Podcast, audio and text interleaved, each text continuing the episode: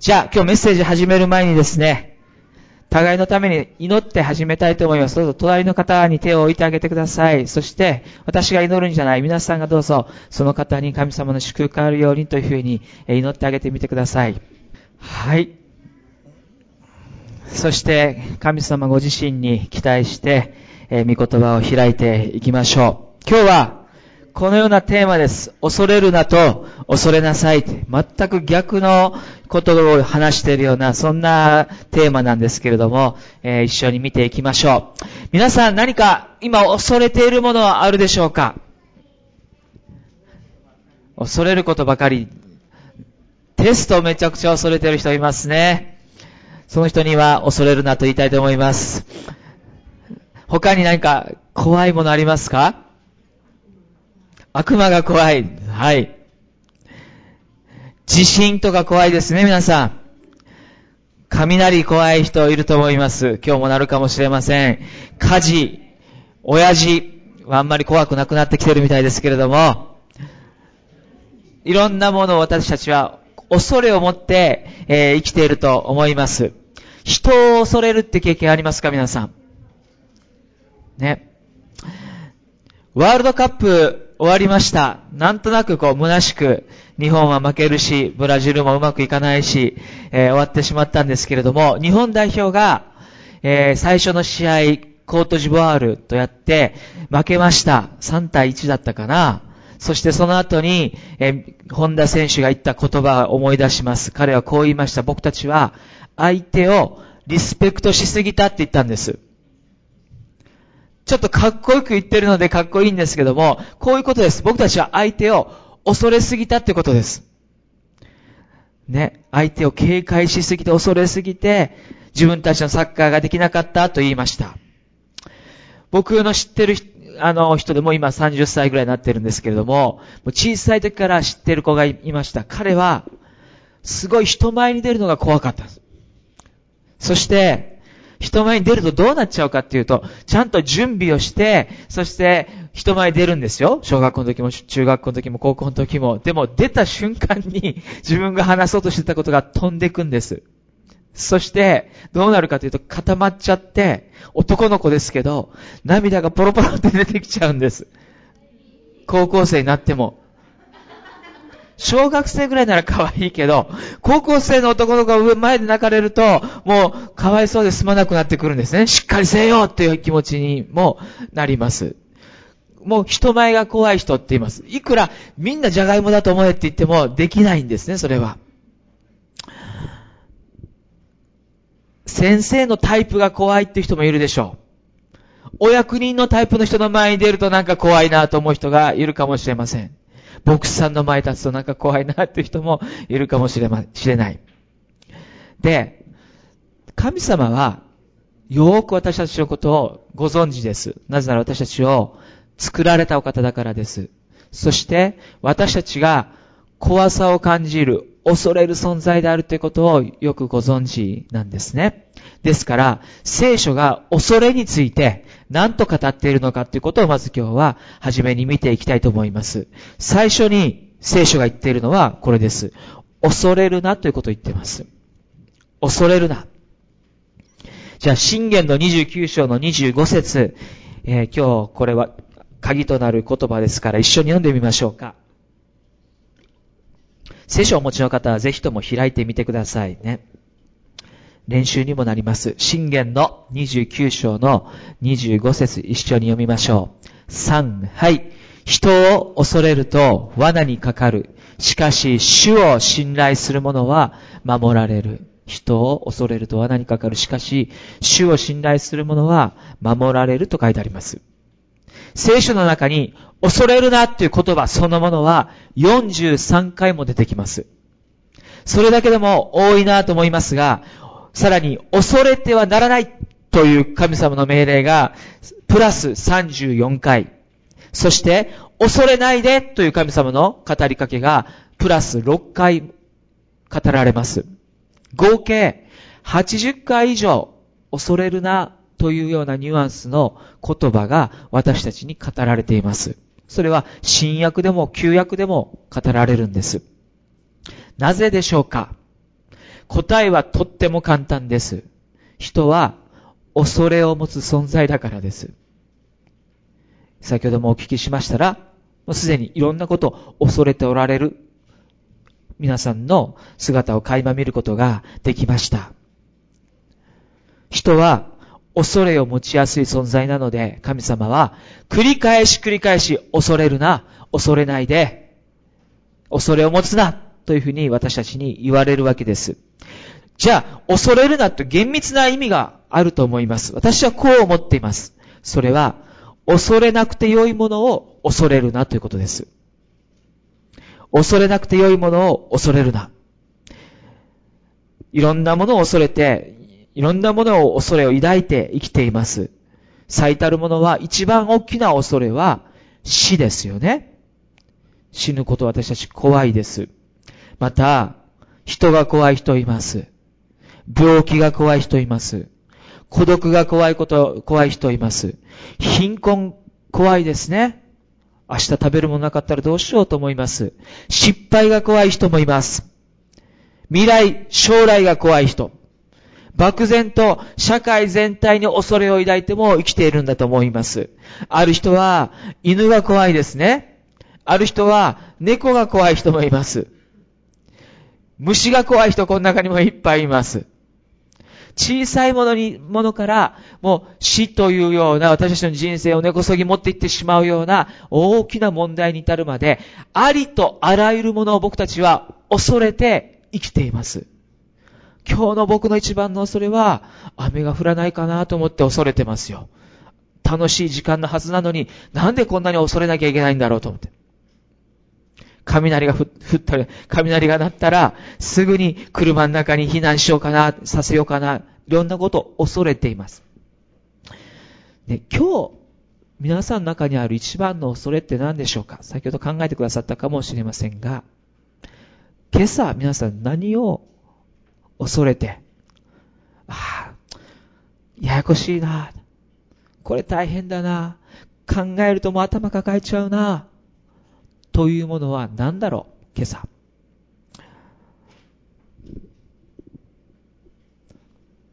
確かに僕たちは、時々ね、そういうのに対して、特に男の人は、いや、全然怖くないよ。何にも怖くない。って言って、歩もうとします。でも、本当にそうでしょうか？ね、ちょっとちっちゃな子供が、ぼ、ぼ、僕、全然、全然、ここ、怖くない。って、どもるように、本当は怖いのに、ちょっと自分をこう、偉く見せようと思って、強く見せようと思ってする。私たちも同じような嫌いがあります。まずそのことを認めたいと思います。ね、私は恐れる人間だ。私もそうです。ね、強がってるかもしんないけれども、まあ、人が怖い時多いですよ。時々僕は牧会自体が怖いです。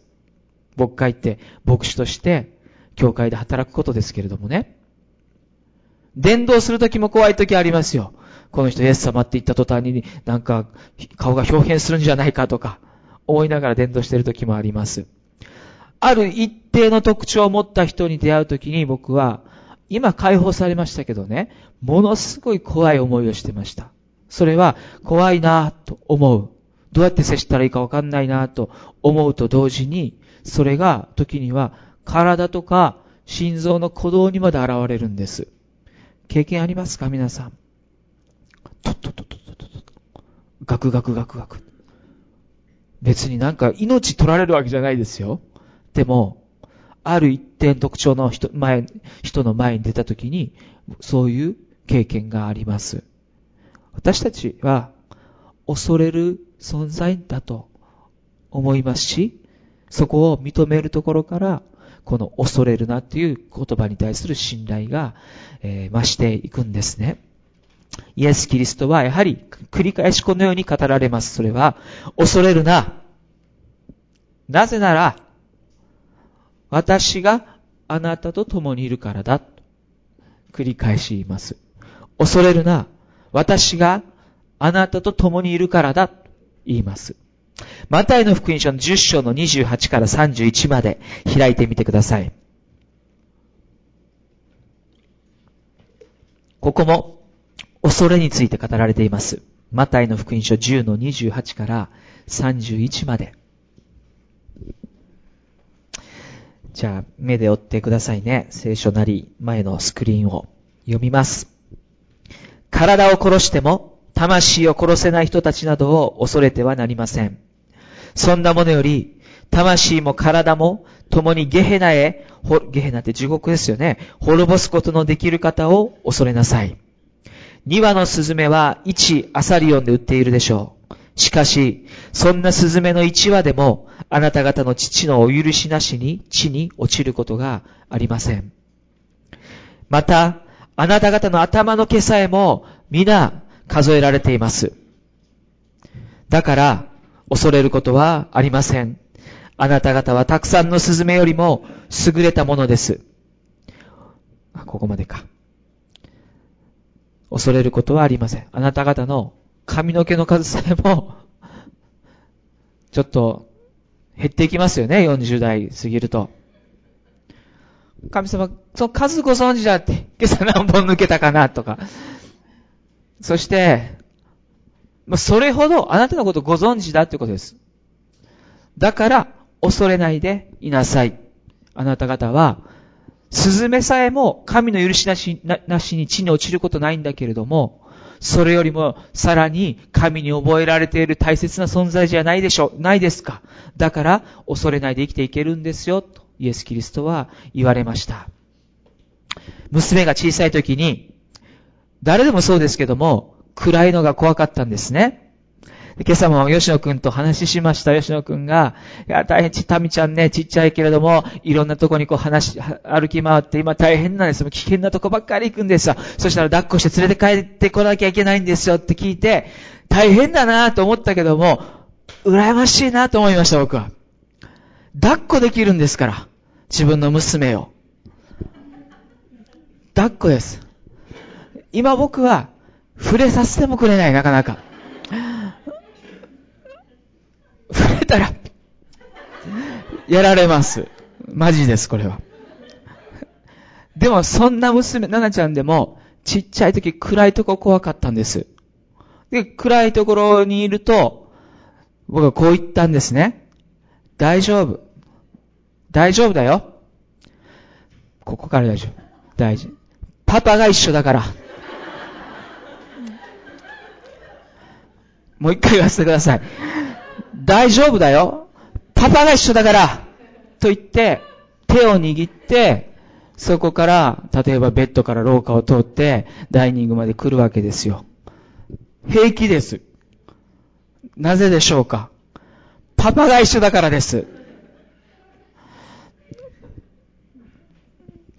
神様、同じこと言われる。恐れを持って、人生を歩いている私たち一人一人にも、私が大丈夫。私が一緒だからと。言われるんです。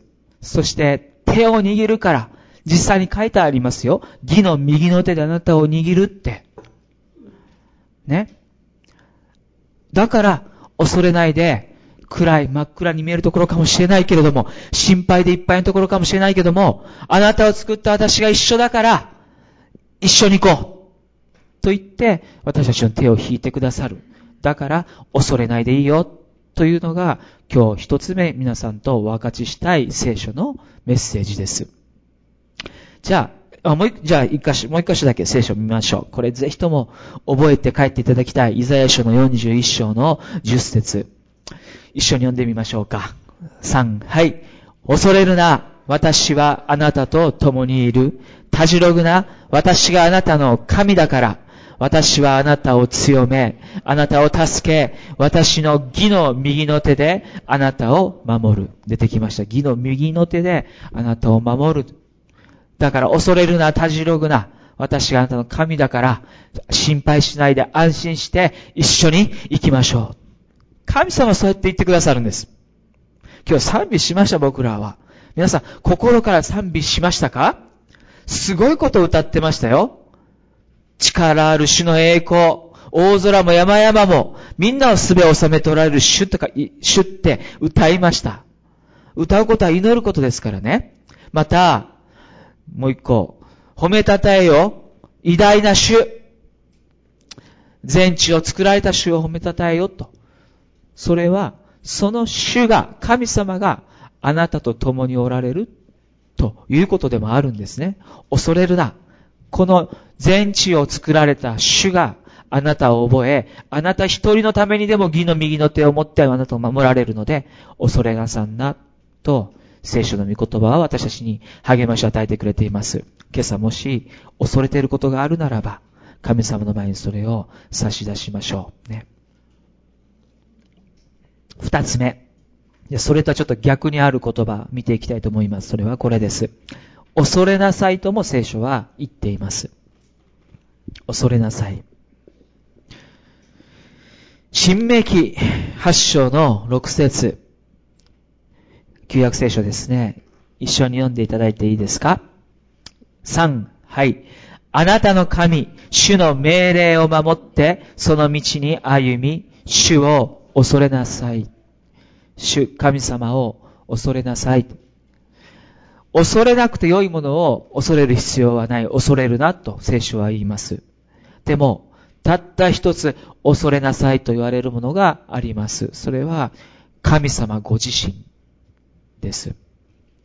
神様ご自身を恐れなさいと聖書は言っています。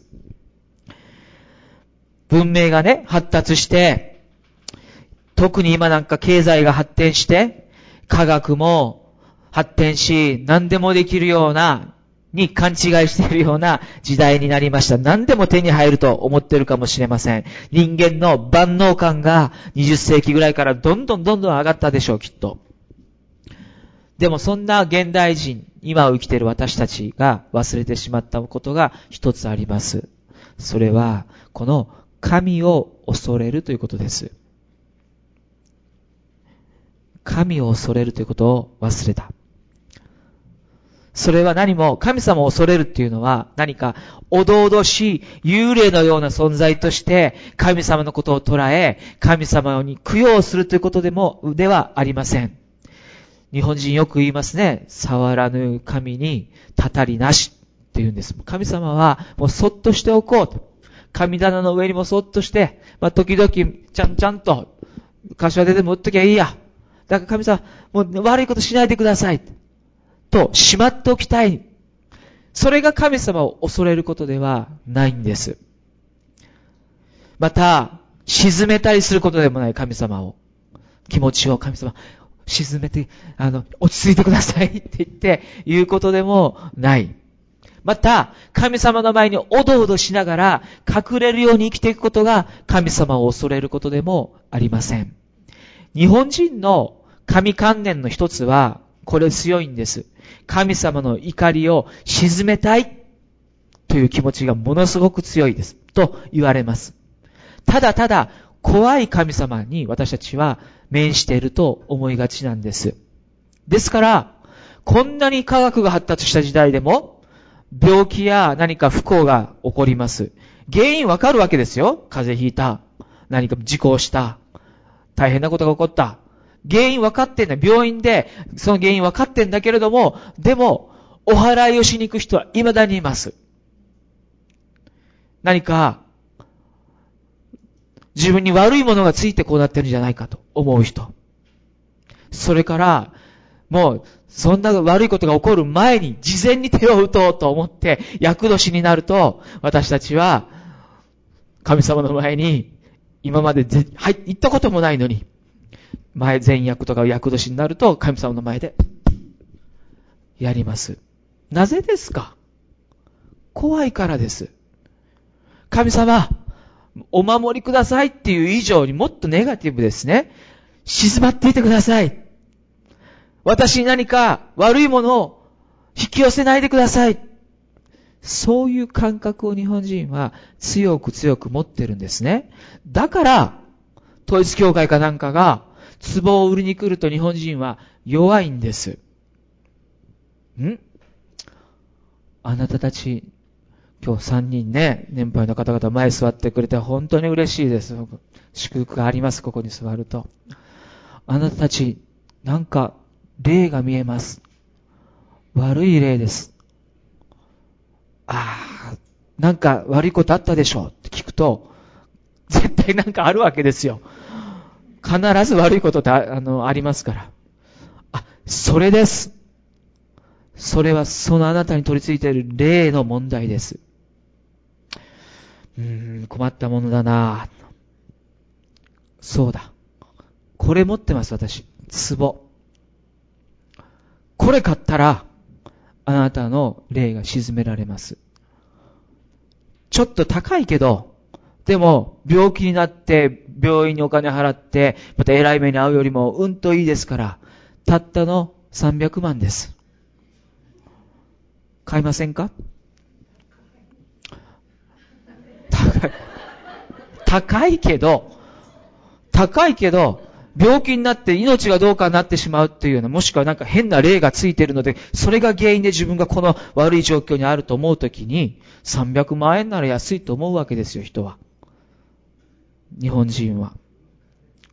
そして、それを買おうとしてしまう。それはね、やはり、恐れをつついてくるわけです。そして日本人の場合、特に、霊とか神があなたに何か悪さをしているという恐れがあるので、そのような罠にも簡単に陥ってしまうわけなんですね。しかし聖書が神を恐れなさいというときに、それは終始一貫して、今日このことを覚えておいてほしい。そういう神様は、おどおどしい、皆さんを脅すような、もしくは皆さんに悪さをするような、そんな神様じゃないんです。神を恐れるということはこういうことです。あなたに対する神の権威を認めて歩むということです。ここ大事なところ、ちょっとメモ取っていただけるといいかな。神を恐れるというのは、神の権威を認めて歩むということです。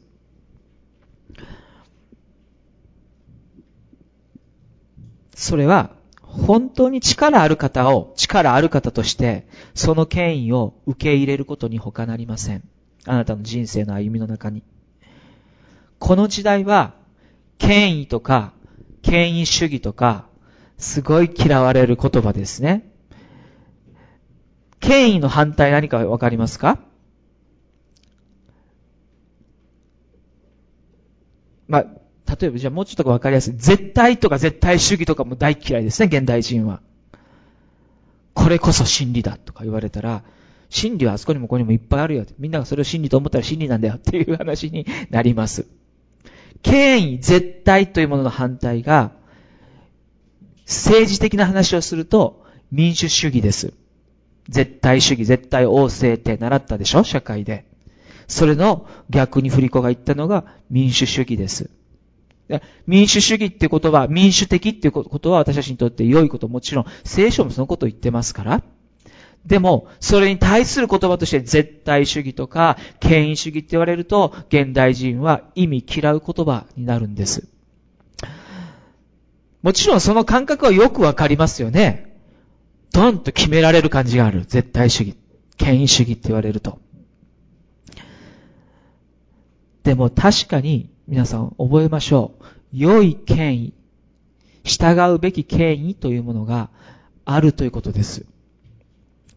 そこを履き違えちゃいけない。その権威を、オーソリティ。ね、どっか、スポーツオーソリティ、お店ありますよ。オーソリティを認めて生きるということは大切です。その前に私たち人は減り下るべきです。例えば、本当に人の人類の、国民の福祉を考えている国や政治の権威、私たちは、減り下るべきでしょう。それを尊敬するべきでしょう。本当に正義がなされようとしている裁判所や裁判官には、尊敬が払われるべきです。もっと近くで言えば、ね、時々悪い先生とか悪い警察官がニュースに出てきちゃうから良くないんだけれども、でも、良い先生や、本当に市民を守ろうとしている命がけで、警察官、私たちは敬意を払うべきです。病院のお医者さんも、時々何言ってるかわかんないお医者さんもいるんだけれども、本当に私たちのことを思ってやってくれているお医者さんに私たちは、その権威を認めるべきです。そして、父親の権威も認めるべきです。もちろん母親にも権威があります。親の権威というものを子供は認めるべきです。なぜならあなたにとって、大体はその親は失敗はするにせよ、あなたのことを愛している、あなたのために良かれと毎日を歩んでいる親だからです。父のいない時代って言われます。ファーダーレス。それは大きな社会問題にもなる。人間が育っていく中で、それは人間の心にいろんな歪みをもたらしてしまうようなものでもあるんです。そういう権威というものが、こう、軽く見られる時代の中で、私たちが最も認めなければならないのは、今日言っている神様の権威です。それが神を恐れるということなんです。この父なる神様が存在され、おられて、そして私の人生を、私が命与えられる前から計画され、そしてその計画をもとに私に命を与えられたと書いてあります。そして、私との関係を大切に求めておられるがゆえに、私の罪を救うために十字架にかかられ、そして今は私を守り、私を導き、私の人生に目的と使命を持っておられるお方がおられるんです。私の人生にその方が主権を持っておられます。今日、神を恐れるという時に考えたいことは、あなたは自分の人生に対する主権、主権者、あなたの人生に対する主権者は誰ですかということです。私ですか？私の人生だから、私は誰の権威にも従わずに私のやりたいようにやっていくという姿勢でしょうか？それとも神を信じる者として、神様の私の人生に対する主権というものを認めて歩みたいと思うでしょうか？大きな分かれ目です。そして後者が聖書が進めている神を恐れて生きるということにつながるんですね。権威に従うと聞くと何か窮屈な感じがあるかもしれません。でもそれはどんな権威かによります。悪いお父さんがいて、自分のことしか考えない。もしそんなお父さんがいるとしたら、その人の振る権威に従うことは確かに窮屈でしょう。そして、あなたを不幸にします。もしかしたらあなたの人生を台無しにしてしまうかもしれません。人間だからそれはあり得ることですね。逆に、慈しみと愛に満ちたお父さんがいて、自分のことよりも子供のことを第一にしてくれているようなお父さんがいるとしたならば、その人も権威を用いますよ、やっぱり。父親としての。でもその人の権威というのは、私たちを悟して、私たちを良い方向へ導き、幸せを与えようとするものだというふうに思うんです。実は神様の権威を認める、神を恐れるということは、この後者のような、私にとって良い方の権威のもとで生きていくということに他なりません。それは、あなたの人生を窮屈にしようとしたり、あなたの人生をめちゃくちゃに台無しにしてしまおうとするようなものではなくて、あなたの人生を幸福へと導きたい神様の権威なんです。力なんです。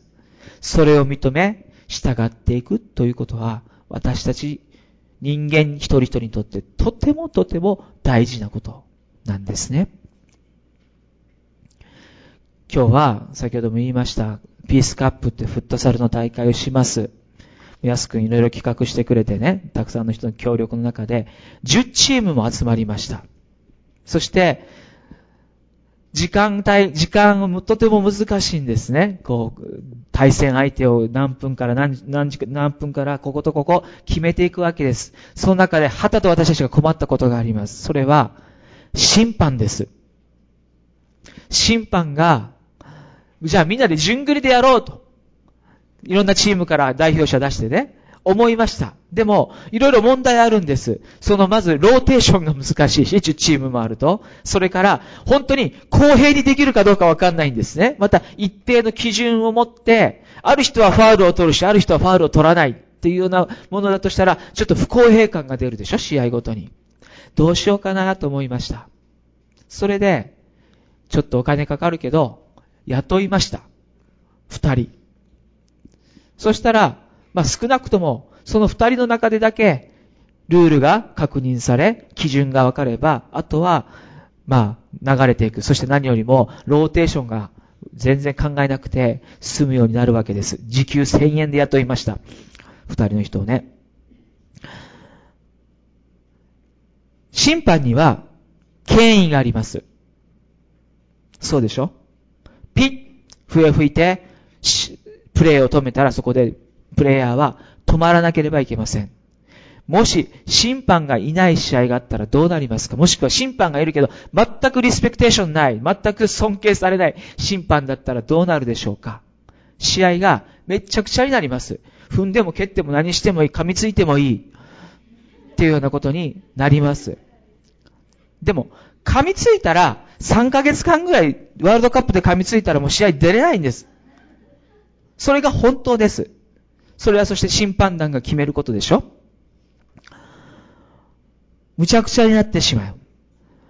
私たちが試合をやりやすくするために、試合が怪我がないようにするために、審判がいて、その審判の権威を私たちは認めるんです。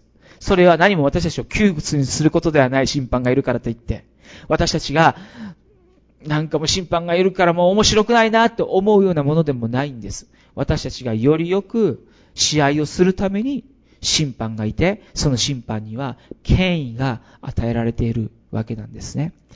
全く同じことが言える。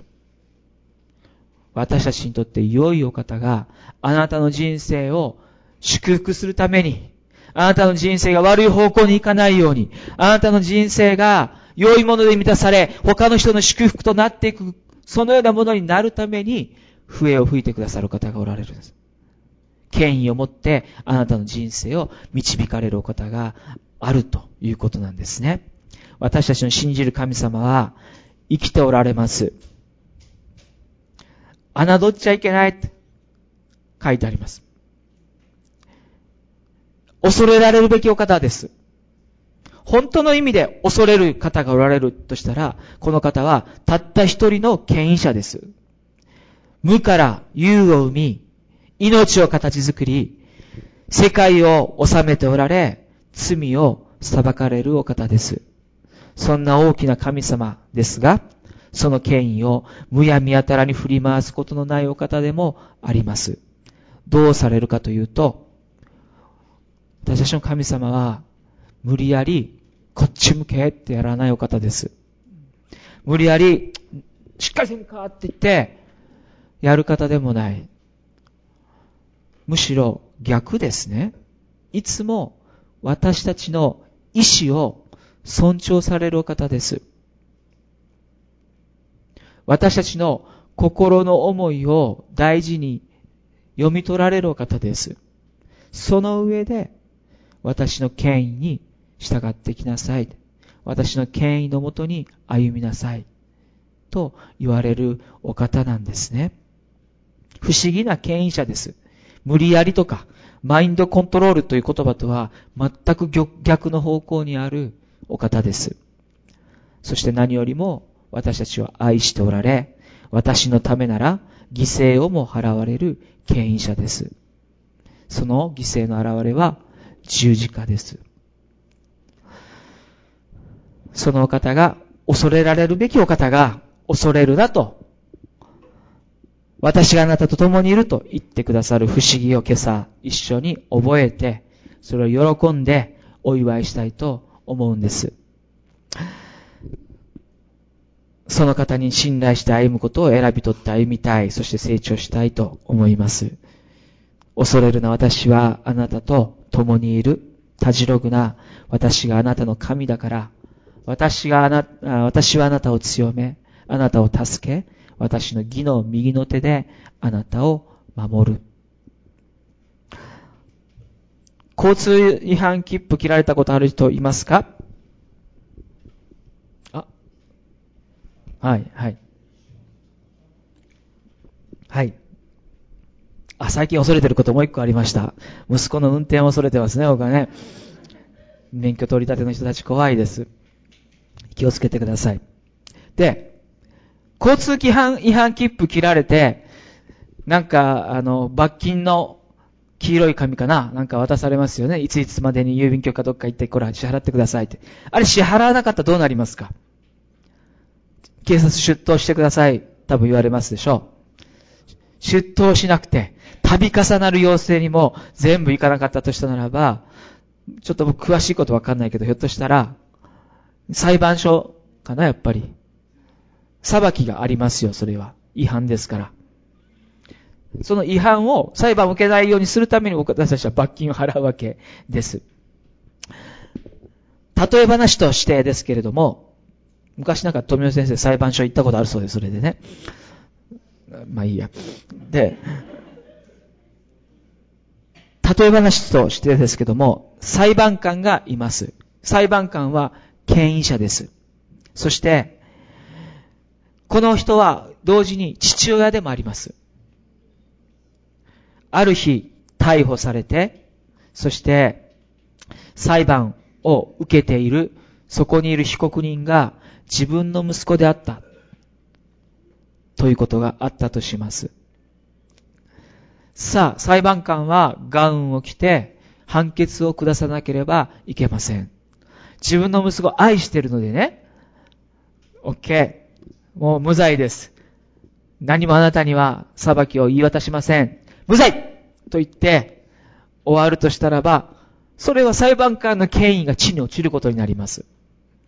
さあ、裁判官どうするでしょうか自分の息子が被告人といえども、それは判決を下して、やはり君はいついつまでにこれだけの罰金を払わなければいけないと言い渡します。それが裁判官のやるべきことであり、権威者たる者がしなければならないことですね。自分の私利市場に、えー、を挟んじゃいけないわけです。でも、裁判が一旦終わりました。そして、その裁判所、裁判長は、降ります段を裏から出て行って、そしたらば裁判官としてのガウンを脱ぐわけです。そしたら、その場所においては彼は裁判官というよりも父親になります。そして、その、自分が今判決を言い渡したところの息子のところにやってきて、じゃあそれ俺が、僕払うから、ちょっと甘やかしてるようなことだけども、その罰金刑を自分が代わりに払うために銀行に向かうとします。裁判官であるんだけれども、子供を愛している一人の父親でもある。権威者であるんだけれども、でも、ただ権威を振り回すだけではなく、愛しているために、その人を救おうとする、その人を守ろうとする、そういう父親でもある。ちょうど私たちの神様は、そのようなお方であるんです。権威者であり、その、でも、私のことを愛し、憐れんでくださるお方である。義の右の手で共に歩んでくださるお方であるということ。その方だけを恐れましょう。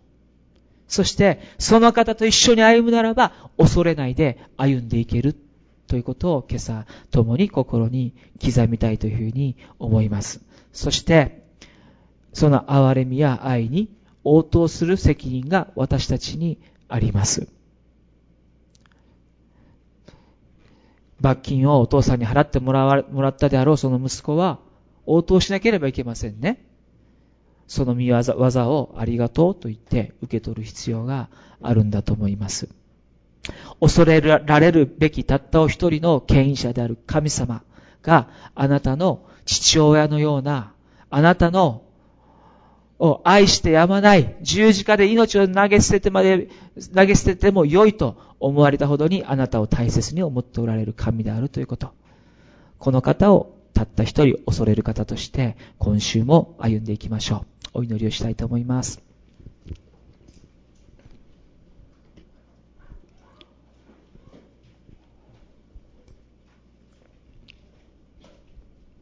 今朝、この方の前に今、へり下りましょう。そして、神様の自分の人生に対する権威を今認めましょう。あなたの前に私は神戸を垂りま、垂れます。へり下ります。膝を折ります。あなたが私の命の作り主です。神様、あなたが私を治めておられる方です。生きるも死ぬもあなたの御手の中にあります。私の人生は私のものではありません。神様、あなたのものです。そのあなたの前に、あなたの権威を認めます。私の人生に対するあなたの手があることを今受け取ります。受け入れます。また同時にあなたは私を愛してやまないお方であることを今受け取ります。信じます。あなたは良い方です。私に悪さをする方ではない。私の人生をご自身の権威の中で導き、そして私を幸せにしようとされるお方です。祝福しようとしておられるお方です。そのことを喜びます。感謝します。ありがとうございます、イエス様。今朝この中にも恐れている人がいます。恐れている事柄があります。今日の御言葉を信じます。恐れないで、私と共に歩もうと言われる神様、あなたを信頼したいと思います。主よどうぞ、私をあなたが、あなたが共にいて、この恐れからお守りください。今朝お聞きしたいと思います。恐れている事柄ある方、恐れている自分を今認識しておられる方、ちょっと手を挙げて、主の前にそのことを表してください。はい。そしてその中で、私はそこを神様に信頼してこの恐れを神様の前に追い種しますって方がおられたらもう一回手を挙げてみてもらっていいですか？はい。はい。はい。はい。はい。はい。下げてもらって結構です。神様、今あなた手をごご覧になりました。私たちは恐れるものです。主よどうぞ、憐れんでください。でもあなたのその全能の義の右の手に今朝、信頼いたしますから、私の恐れを、あなたの恐れないでという言葉を受け取りますから、私の恐れをどうぞ取り除いてください。このな恐れのただ中でも、神様からの平安で満たしてくださいますように、お願いいたします。そして、いかなる状況があっても、いかなる状況を迎えようとも、主の右の、義の右の手が私と一緒にあるということを今週私たちが覚えまた経験する時となりますようにあなたに信頼します、イエス様。イエス様、あなたを愛します。主の皆を通してお祈りいたします。アメン。今週、あの、ちょっと一人の方のことをお祈りしていただきたいんですけども、えー、リーダー会に前田恵里子さんっていう方が来られました。オペレーションモビライゼーションという宣教団体から送られている28歳の女性なんです。で、この方はずっと NGO の団体で働いておられて、そして、えー、人を支援するために、えー、中南米や南米やアフリカやアジアで今まで働いてきたそうです。日本の ODA の働きにも関わっておられた。でも、ある時からこの人は、水をあげる仕事をしてたんですね。井戸を組んで、綺麗な水を人々に分け与えるっていうような仕事をしてる中で、こう思ったそうです。この水は、確かに大切だけれども、私は神様を恐れ神様と一緒に生きる者として、命の水をあげたいと強く思ったそうです。そして、彼女は、NGO の働き全部やめて、しっかりした給料もらえてたんですよ。自分の夢が叶ったようなことでもあったと思います。でも全部それ捨てて、そして、OM の働きに入って、今何を考えてるかって言ったらば、今全くのウェイティングの時です。いろんな人に祈ってください。そのように言ってる時です。だから私たちも来られましたから一言祈りたいと思うんですが、でも、この数年後には彼女行こうとしているところは中東です。今ガザでバンバンバンバンやってるでしょ？大変なとこですよ、中東に。世界で一番危険なとこです。そこに入っていこうとしています。28歳の女性が一人で、まあもちろん団体の職員として行きますけれども、でも基本的に今も一人で回ってますし、ご両親はクリスチャンじゃないんです。もう諦めてますとか言ってました。ね、祈りたいなと思いました。でもね、強烈に感じたことあります。彼女は、あんま恐れてないなと思ったんです、やっぱり。聞くと、怖いですよ。恐れてますよって言うんだけれども、もちろんそうだとも思います。でも、神様の自分の人生に対する計画を、神を恐れて生きていこうとするときに、この目に見えるいろんな事柄が恐れないで済むんだな、思わされました。前田恵理子さん言われます。2年後、あまあ、準備ができたらすぐにでも中東に行って、そこで、えー、神様の働きしたいと願っておられる28歳の女性ですね。神様を恐れる。でも、恐れなくて良いものを恐れないで進んでいく。その姿勢に私たちもあやかりたい、思います。一言それも祈り、お祈りをさせてください。神様、今週エリコさん来られました。礼拝にお呼びできなくて残念でしたけれども、でも、あんな志をあなたは与えられるんですね。びっくりです。あなたを恐れる者は力を得ます。そして、恐れないで歩むことのできるものとさせられます。感謝します。私たちもそのように作り変えてください。あなたを恐れます。同時に前田恵理子さんのこれからの歩みの中に主が伴ってくださいまして、この中には見たことのない方も多いわけですけれども、神様のご計画が彼の、彼女の上にいよいよなりますように、良い備えをし、そして日本人が中東で用いられるとしたら、私たちもそのことに心を合わせたいと思います。喜びます。彼女の人生を祝福してください。主イエス様の皆を通してお祈りいたします。アメン。主の前にひざまずき心から賛美捧げるあなたはとこしえに私一番だけ歌いましょう。主の前にひざまずきます。賛美捧げましょう。主に。恐れます。あなたは私の神だからです。とこしあなたはとこしえに私の神と立ち上がって立ち上がって今あなたはとこしえに私の神心から歌いましょう。そしてこの前方の前に今恐れを持ってひざまずいて近づきましょう。